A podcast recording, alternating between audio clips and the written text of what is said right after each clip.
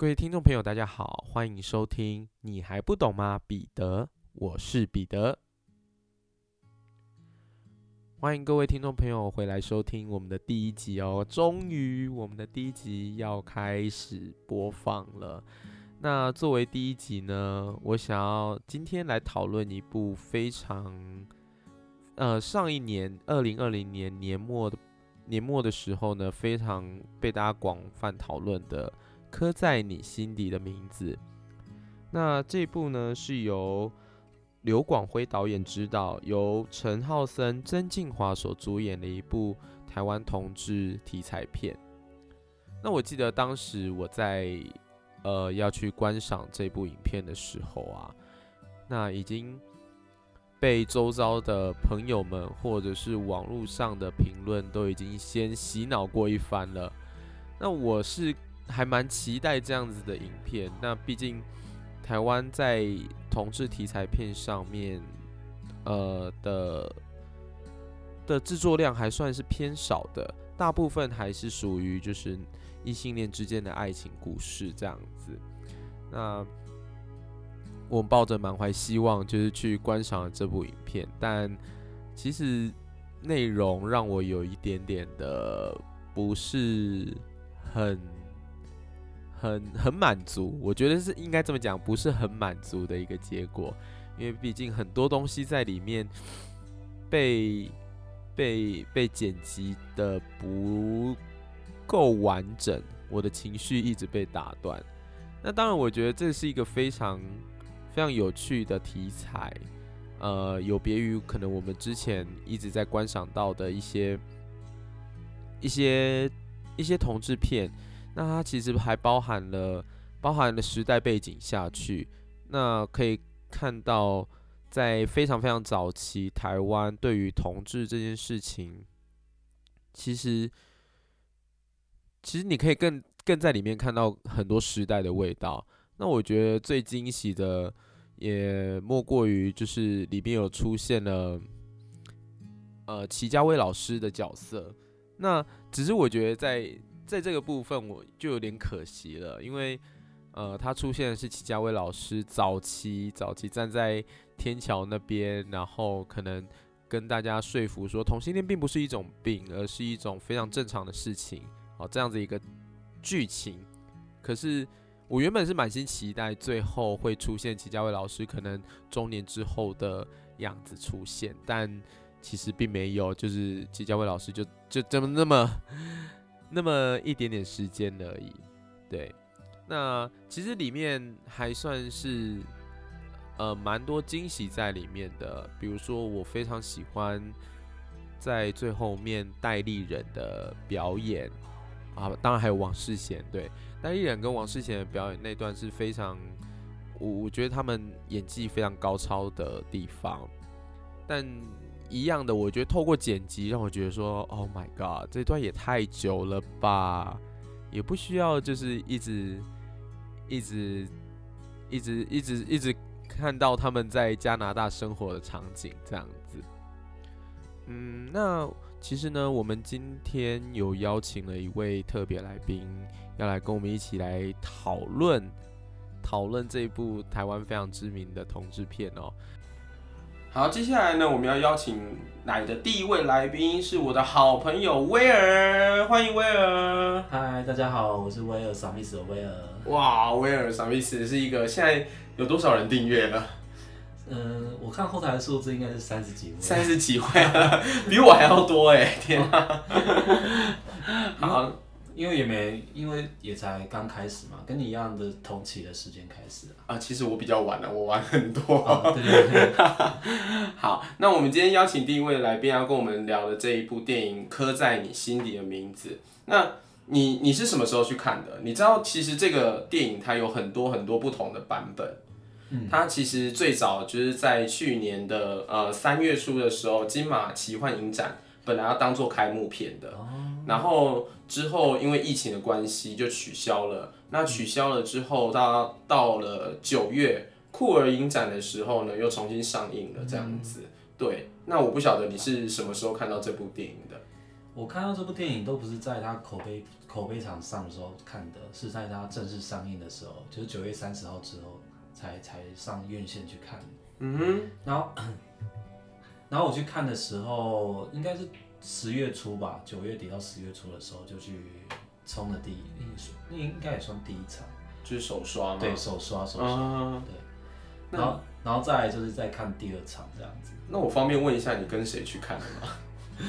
我跟我的另外一个好朋友，另外一个好朋友去看的。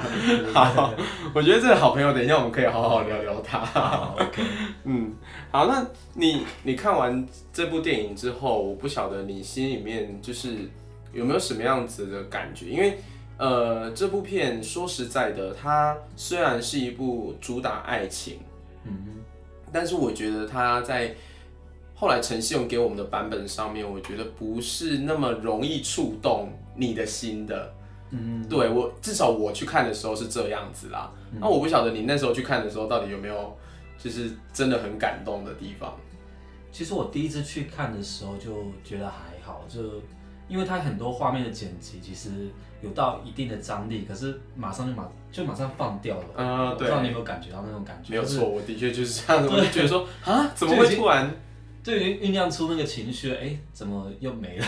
对啊，对啊，而且好不止一次，就可能两三次，就这样的情况。是吗？那你你可以举例一下，因为我我个人觉得最夸张的就是在呃那个那个加汉要要跑出去，然后 Birdy 要追上来，那个地方其实是一个冲突性非常强，然后非常非常让人家感动的地方，可是他突然就剪掉，剪到就是他们跑去搭船那些地方，那我就觉得、呃瞬间情绪就被卡掉，对这是一个。那你你刚刚说至少有两三个地方，那其他还有哪里你知道吗？这其中一个最大的断点，这是我最、嗯最想哭的地方。嗯，然后，这个地方就突然断了嘛。嗯然后其他还有像是就是最最后面那边，其实他他在他其实还没有完全交代完他们两个之间的故事，然后一下就跳到老年，那就是中年的状态。然后想说，嗯，怎么马上就跳到中年？那那他们两个就是讲完电话，然后听完他的主题曲之后就没了吗？接下来是什么样的后续呢？然 嗯，后我那时候觉得就很本来很想哭，然后听听完他唱完歌就觉得应该要哭了，你马上就跳到他那个呃，就是老年的呃中年的那个状态这样子。你你你老实讲，你是不是觉得就是就是中年由王世贤跟戴立人出演，你非常非常的失望 啊？不要讲失望好了，就是你有没有觉得有一点落差感？落落差蛮大的，怎么说？就是王世贤不帅吗？我觉得两个都还不错啦。对王世王世贤很帅，嗯只是呃突然从这两个小鲜肉，就是这两个的整个角色，整个就是他们性格的定位就已经成型了，但是突然换成就是这两个我我们都耳熟能能详的人物，那就觉得嗯，可能这这两个人的性格感觉都跟就跟 Birdy 跟那个那谁阿汉阿汉不太一样。我我觉得可能是因为他中间那个呃年龄层跳的太太快了，对，然年龄后跳太快。没有办法说马上接上说哦，原来四十年后的呃 Birdy 跟那个阿汉是长这个样子。对对，没错。我我觉得戴立人在里面演起来还是相当有韵味的。那嗯包括后来我有看到，就是他在各个国际的奖项当中，很多的提名都是、嗯都是戴立人，反而不是呃陈浩森跟曾静华。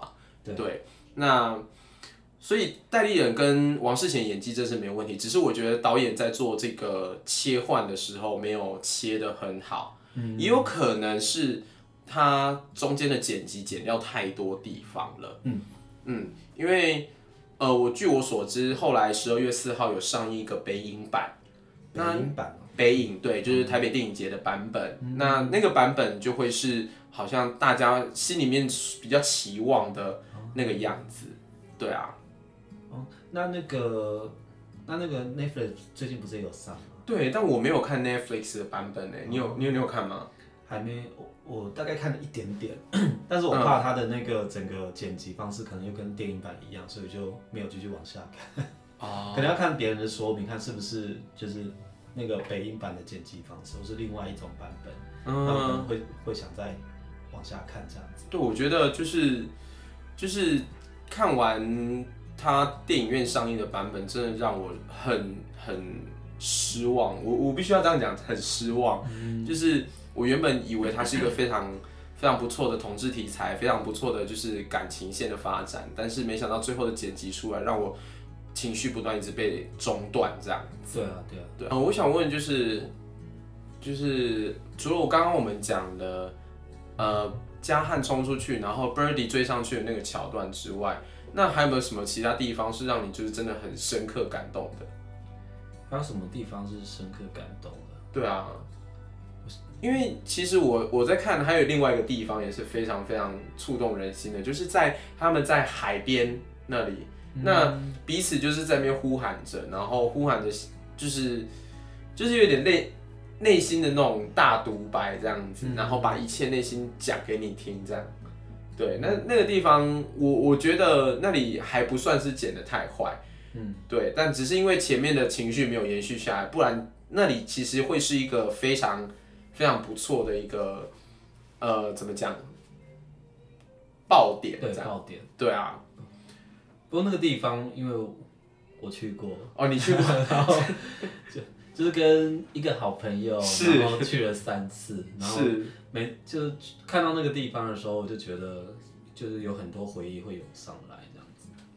对，嗯所以反反倒不是因为呃他们在那边演了什么戏，而是那个地方跟他们去的那些。你看到的是你跟你朋友之间的故事这样。对，就很多、哦就是我们之间的故事，就是突然就是排山倒海，就是那涌现这样，那个那个地方不感动吗？其实在，在那个地方演的故事不感动吗？是蛮感动的，是嗯蛮感动的。对，就他们就是那种彼此就互相发发泄情绪的那种。是，而且还有青春的肉体我觉得很多人，很多人，很多人去去去看这部片，大概是为了就是某一些桥段吧。我觉得其实网络上大家都在流传的，其实并不是什么就是你知道很感动啊、泪流满面的桥段，反而是我看到很多都是打手枪的那个部分。哎、这可以播吗？这个这个要播的话，你可能要弄，我要弄黄标对是不是 OK，成人频道之类的。对，反正就是我觉得那那个部分反而是被大家讨论的，大家反而没有在注意这两个人的一些情感变化这样子，对啊，那所以所以就就就点小变就是出来就没有了。嗯，还有就是后最后面就是那个那个长大的阿汉，嗯然后他想要去找 Birdy 在在美国嘛，加拿大？加拿大加拿大的时候，然后他一直在他在酒吧其实有遇到他，嗯。然后他不知道怎么去跟他打招呼，嗯。然后他一直就是不断的犹豫，就是从那个酒吧就吧台走下去，又走回去吧台，嗯。他那种心中踌躇犹豫的感觉，但是演的很好。对，我觉得很棒，那个地方是让我觉得说，哇塞，戴立人真的是演不愧是技对老戏精哎，对。就是他他的那个犹豫不决啊，或者是他的很多小动作，就让你可以感受到说，哦，这个人真的很紧张、很害怕，不知道该怎么办。尤其隔了四十年没有见，对，对那也怕认错人。对，也怕认错人。然后我觉得这个是这个是我觉得戴立人跟我上一集在讲说陈淑芳的那个观点是一样的，因为我觉得。他们两个演员共同的特色就是，他们很会利用一些自己的小动作，或者是一些行为，然后可以让人家分辨出来说他现在的情绪是什么，而不会是一个很很很直白的告诉你说我很难过或我很生气这样子的一个表达方式。嗯，那再再继续讨论下去，我知道那个那个威尔是基督徒，对不对？对，我是基督徒。嗯，威尔是基督徒，那就是当中有一有一个角色是欧神父，嗯那他在里面其实有蛮重要的一个一个呃位置。首先，他就是他前面一直在就是对着陈光汉就是讲述一些来自于上帝的旨意，嗯然后呃希望他就是远离这些所谓的我对不起我不太清楚他那些言辞是，就我不清楚他当中。讲到的所谓基督教的教育，是不是符合你们在现实生活中的一些所听到的，或者是什么样子？的确啊，因为其实呃，在基督教的眼中，其实这个这个地方就可能会分成两派，一派就是觉得说，呃，我们就是要遵从基督教的教义，那同性恋是罪这件事情，其实很明确被写在圣经里面。嗯，对，所以必须要呃避免这件事发生。就像呃婚前不能有性行为，这其实也被写在呃嗯圣经里面，所以他们一直都各遵这样的嗯这样的那个规矩，在嗯。在他们的他们已经受洗过后的一些基督徒们就就不会去发生这这、嗯。这类型的行为这样子。嗯。那另外一派像呃我们会有像古亭长老教会或者是同光长老教会这些比较新兴的教会，嗯。对那他们的观点可能就比较不一样，他们会用新的方式去解释，就是他新的逻辑去解释说啊，以前也说女女牧师不能上台讲道，可是现在呃世界各地那么多女牧师在台上，就是这个是什么？哦，有改变的，对我们这个世界在改变，我们要符合这个时代这个世界的的改变去做一些就是教义的解释这样子。嗯所以以前可能是对于是呃对于就是同性恋这这个族群不了解，或者对于奴奴隶这个这个呃职业不了解，嗯所以才会觉得说奴隶就是应该要被被被奴役的这样子，对对对被奴役的，嗯，然后在那个时候被收为合法，那现在就不合法，是对啊，那女生稍那个时候上台说教也是不合法，现在合法。那同性恋不合法，那现在就也很多国家要变合法，是，所以世代在改变了。我我觉得这个跟我们听到的很不一样。我们其实现在呃在台湾这个环境啊，就是老是觉得说好像基督教一直针对同性恋做一个抵触或者是抵抗。但我觉得今天借由你的口中，就是可以得知说，其实基督教当中还是有非常多不同的教派，然后他们可能持的意见是不一样的，他们他们愿意包容，就是。呃，也别也不是讲愿意包容，他们接受同性恋这样的事情，嗯而不会像一般的，不是一般，就是呃，不会像其他的某些某些基督教的成员们，就是对于同性恋进行打压这样子。对，那 我我觉得这个角色，我们回到欧神父这个角色呢，很有趣的是，他呃在前期就是跟张呃陈嘉汉一直在不断的张哦张嘉翰，对不起张家翰汉，没关系。我做的功课不够好。张家汉阿汉呢，他一直在跟他叙说这个过程，然后但是没想到最后的结局，他是回来，然后发现说，哎、他跟另外一位同性伴侣就最后度过了余生这样子。嗯那我我不晓得，就是你的周遭的朋友当中有这样子的人吗？就是他其实身为就是神职，但是他可能呃有一些比较不被众人所接受的身份，比如说像是同性恋这样子。我觉得基督徒同时又是同性恋的身份，其实还蛮多的。我我觉得对于对于我们不是基督徒来讲，我们会觉得这个是很正常的，这个是嗯不会有抵触的。对对对，对，但是我我我觉得好像在基督徒的呃眼中，就是他可能没有办法容许这样的事情。嗯，嗯。所以像是像那个法比欧演的这个欧神父，嗯。那他最后他其实也是也是一位同性恋，这这个嗯，这个情况我真的还是没有遇过。没有遇过，还是说其实我们在台湾比较保守，啊，在台湾确实是比较保守，对啊。那我，所以我就觉得这个角色很有趣，他呃，他感觉上他是在开导张家汉，但是其实反过来，他自己又被张家汉开启了一个他自己的可能，这样子。嗯，对，我觉得这是这个角色非常有趣的地方。其实很少人在讨论欧神父这个角色，嗯大家都是可能关注在就是两位主角以及两位主角中年之后的一些情景，嗯，嗯，对吧？好，那那我觉得就是，我觉得我们我觉得我们要聊到正题了，聊到正题是是？对，聊到正题了。我觉得 我们在聊我们在聊对，我觉得我们在聊《刻在你心里的名字》这部片，一定要聊就是我们彼此心中到底有没有这样一只一个刻在心底的这个名字，有吗？是我吗？还是你？我我我其实也有，那嗯，我不晓得你有吗？其实我觉得这个这个界定可以很模糊，嗯因为你不一定是要所爱的人，嗯或者是呃所呃就是怎么讲，一定要是成为就是情侣这样子的人才可以是你刻在心中的名字。有时候没有在一起，或者是不是那种爱情关系的人，也会是刻在心中的那个名字。对，对，是这样说也是蛮有道理的。对啊，不过因为我的情对我来说就是，呃，如果他没有刻在我，如果他呃不需要刻在我心底的名字的话，那其实他已经在我心里住了。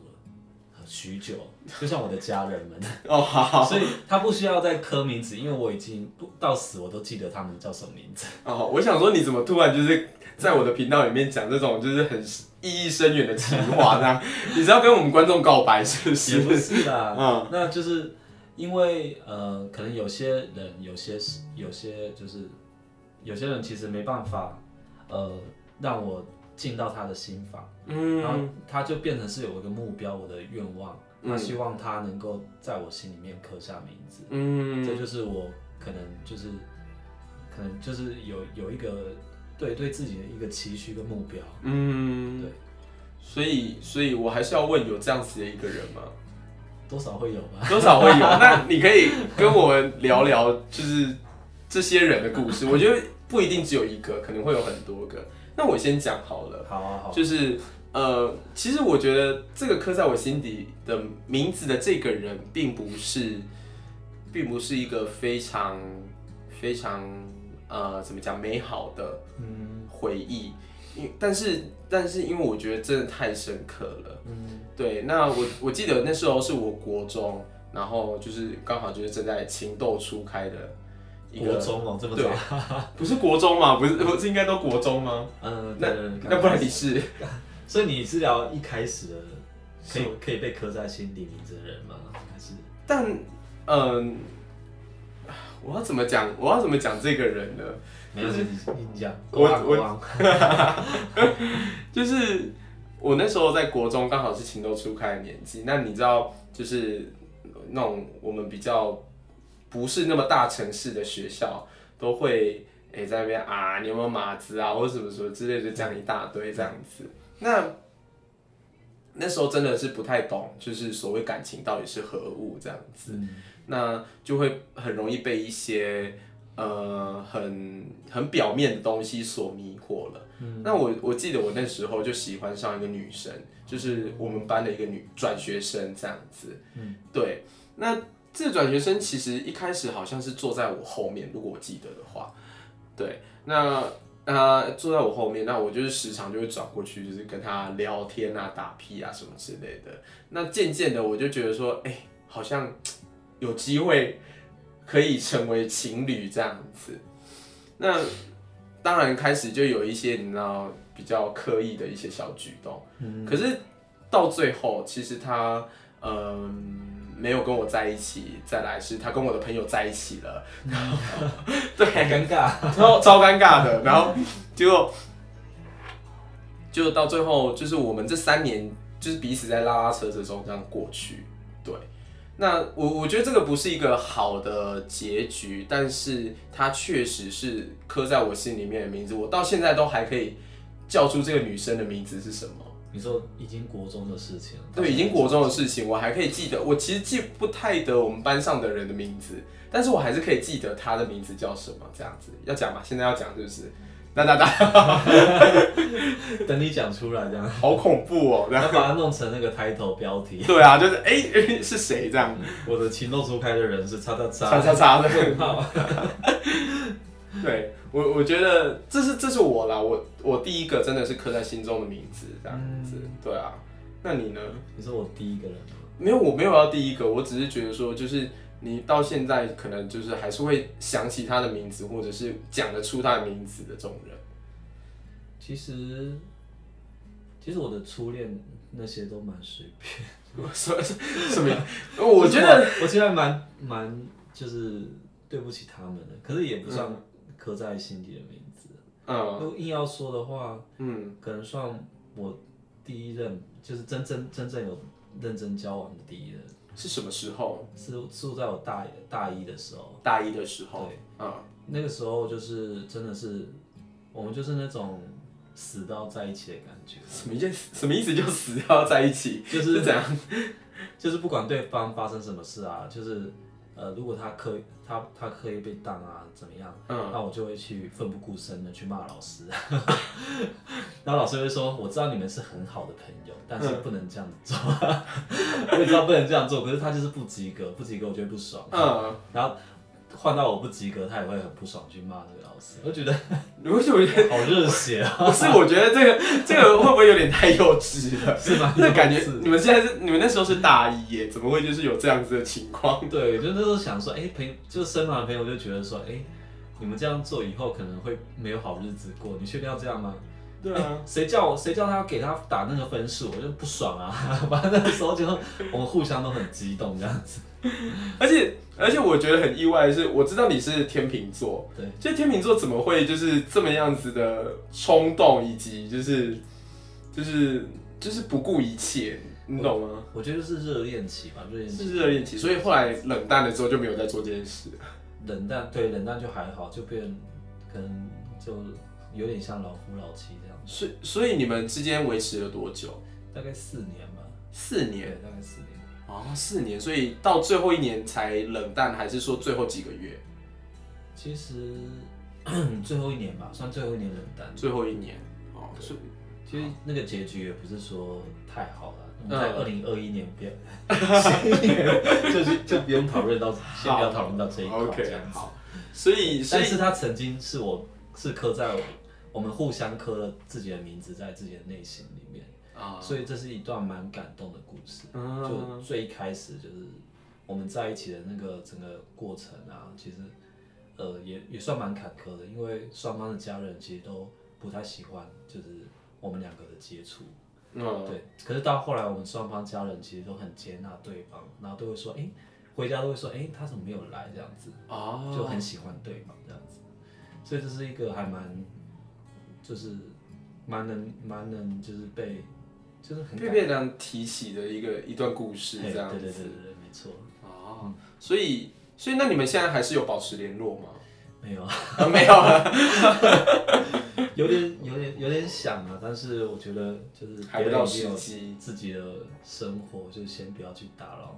也是，对对，就像你说的，可能还不到时机。那等到那个时机到了之后，我们各自真的拥有一个，你说发喜帖的时候，然后再联络这样子，是不是？好像通常是 戏剧的都对，对啊，就是走到一个，哎，怎么会拿到他的喜帖这样就可以解尴尬这样。对啊破冰破冰，对啊，然后自己就是在前男友桌这样子，一堆前男友桌，好可怕哦。对啊，所以只有一位而已。我目前就分享这一位吧。时间的因素，是，我觉得，我觉得不用管时间因素，我觉得就是，嗯，像我还可以再分享一位，嗯哼，其实是，就是我，就是我国中不是讲完那个女生了嘛，那接下来到高中了，那高中其实也有一位，对，那可受是欢迎的。没有没有，可是是我喜欢人家，听他嗯他们都没有喜欢我这样子。那其实我们中间这段时间也一直就是一直到大二，嗯就是从高一开始一直到大二才正式的就是断了联络这样子。嗯那中间我我觉得 我觉得这样讲起来我还蛮惨的，因为他其实也有跟我的朋友在一起过这样子。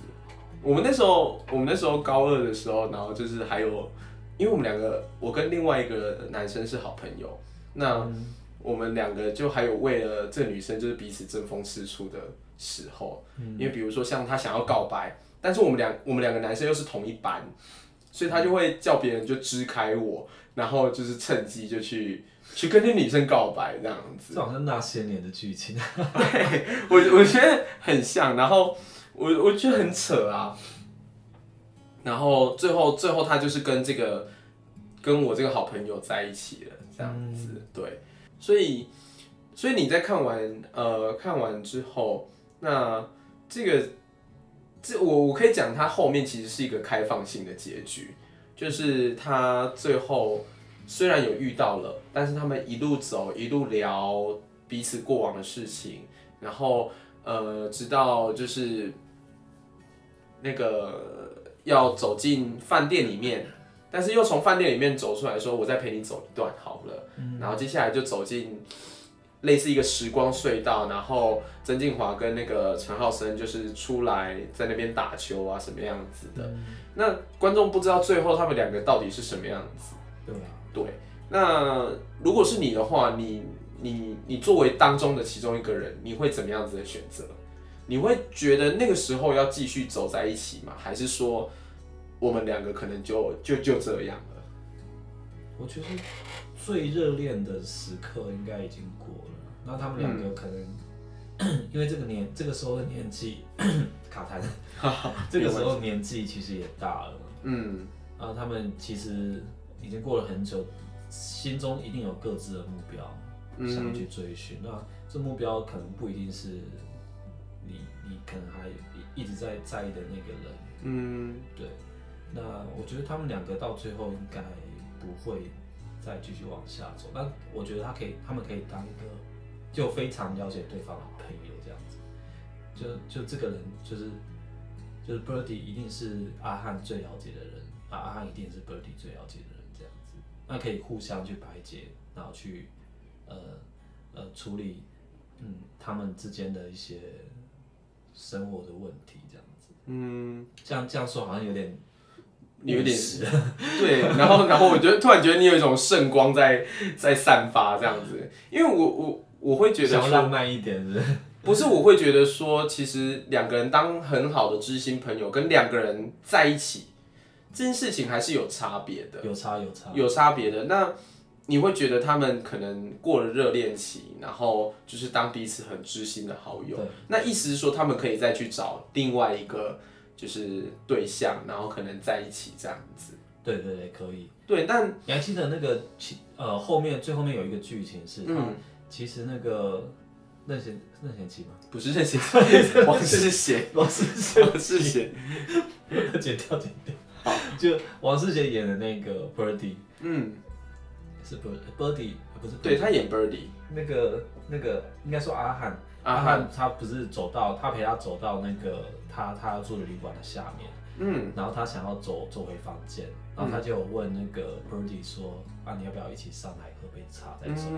那 Birdy 就犹豫了一下，然后最后还是选择不去，嗯，因为他可能不不知道去了会干嘛，所以就可能选择不去，就代表说他其实已经感觉他已经心中已经放下这个人。我觉得啦，所以我所以我才会想说，这个结局可能会往这个方向走，就是可能导演在这边有给一些暗示之类的。你这样听会不会很难过？我我我懂你，我懂你刚刚想要就是表达说他的那个呃情绪反应是他可能已经放下一个人，但我在想的是他们他们可能彼此久久没有见面，但对于彼此的。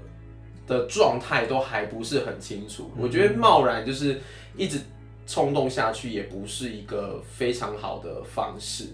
就像当时那个阿汉在呃搜寻 Birdy 的身影的时候，他有一种哎要上去又不上去的那种犹豫感。我觉得，因为他刚看到这个人，他不知道他怎样，所以会有这种犹豫感。那换作是 Birdy 也是一样，他其实在看到阿汉的时候，他虽然很开心，但是他也没有办法贸然就说哦好，那我陪你上去喝杯茶什么之类的。我我觉得那个是呃久久之呃很久之后重逢会有的一个初期的一个尴尬。可是我对于他们之间的关系是是保持的乐观，就是我觉得他们最后还是会走在一起。对，他们在彼此又重新认识了之后。我觉得他们是有可能走在一起的，嗯，对啊，我觉得这个是是我另外一个朋友，尔尔他就是，尔尔他就是也是也是这样想的。之后的来宾，对，之后的来宾，对啊，嗯，还蛮蛮蛮乐观的，因为以我看那么多 台湾的同志片，嗯，好像都没有太乐观的结局。你你之前看过哪一些同志片？像谁先爱上他的？谁先爱上他的？谁先爱上他？我觉得算是一个还蛮蛮蛮怎么讲？蛮也是他也是开走开放式。我觉得他不是走开放式，但是我觉得他是一个把它导向一个比较美好的结果。就是我觉得大家彼此都放开一个心中的成见，这样我觉得这三个人之间都有一些成见在。我以为你会呃，就是想说，哎，他们他们两个到最后有没有在一起，就是大家会去想象这件事情。那其实他好像已经这两个已经没有任何可以在一起的理由，是不是？你是说 Birdy 跟那个那个那个谁先爱上他那两个主角，谁先爱上他的？可是谁先爱上他的不是陈三连跟那个呃邱泽，啊然后还有一个那个对，另外一个是另外一个是小孩，陈三连的小孩啊。妹妹她可是可是他中间的这男主角已经死了，不是吗？对对是死了，对对啊对啊记，错了嗯，，OK。所以你你觉得谁先爱上他的是是算不是结局太好的电影？我觉得不太算是结局好了，就是他可是他们呃彼此有把这问题解决了，我觉得算是可以值得思考的一部片。但我不晓得你有没有看过有一部很早期、非常早期的同志电影，我知道你说哪一部，十七岁的天空，对，十七岁的天空。我觉得十七岁的天空算是一个好结局，好结局啊，是好结局啊但你认识台北的同志文化吗？去也没有要去 Funky 什么的，哦。所以那那里面是 Funky 那是 Funky。哦。好，我其实我我那时候在看那个电影的时候，其实我根本就不了解所谓的同志文化，嗯所以我只是觉得说，哎、好可爱哦、就是这样子。那其实他们的他们的恋爱跟一般一般人根本就没有什么差别，只是性别上性别上是两个男生这样子。没错对啊，所以我我觉得那个算是非常早期，然后又算是很大胆呢，在那个时候啊，对，那时候很大胆。对我我记得那是什么时候啊？大概是两千年初的时候嘛对，我记得那时候好像国中嘛，国中两千年初的那个时候，二零零一、二零零二那时候，对我妈那时候还不给我看。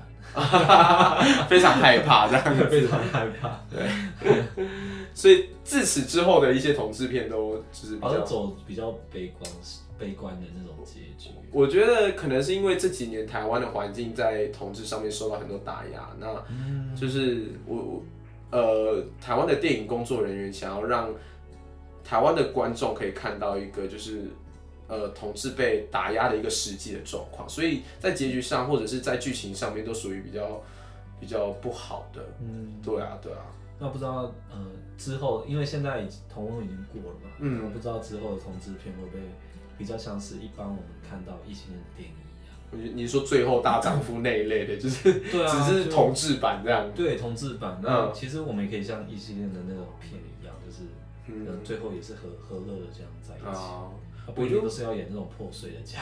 我觉得会啦，我觉得会。呃，我觉得刻在你心底的名字算是开了一个非常非常大的先例，因为其实它本身是呃台湾上映就是目前票房最好的同志，同志题材片这样子。那我相信有了这个之后，其实更多人会看到同志他们之间更呃愉悦相处，或者是更像一般人的恋爱的地方。对对。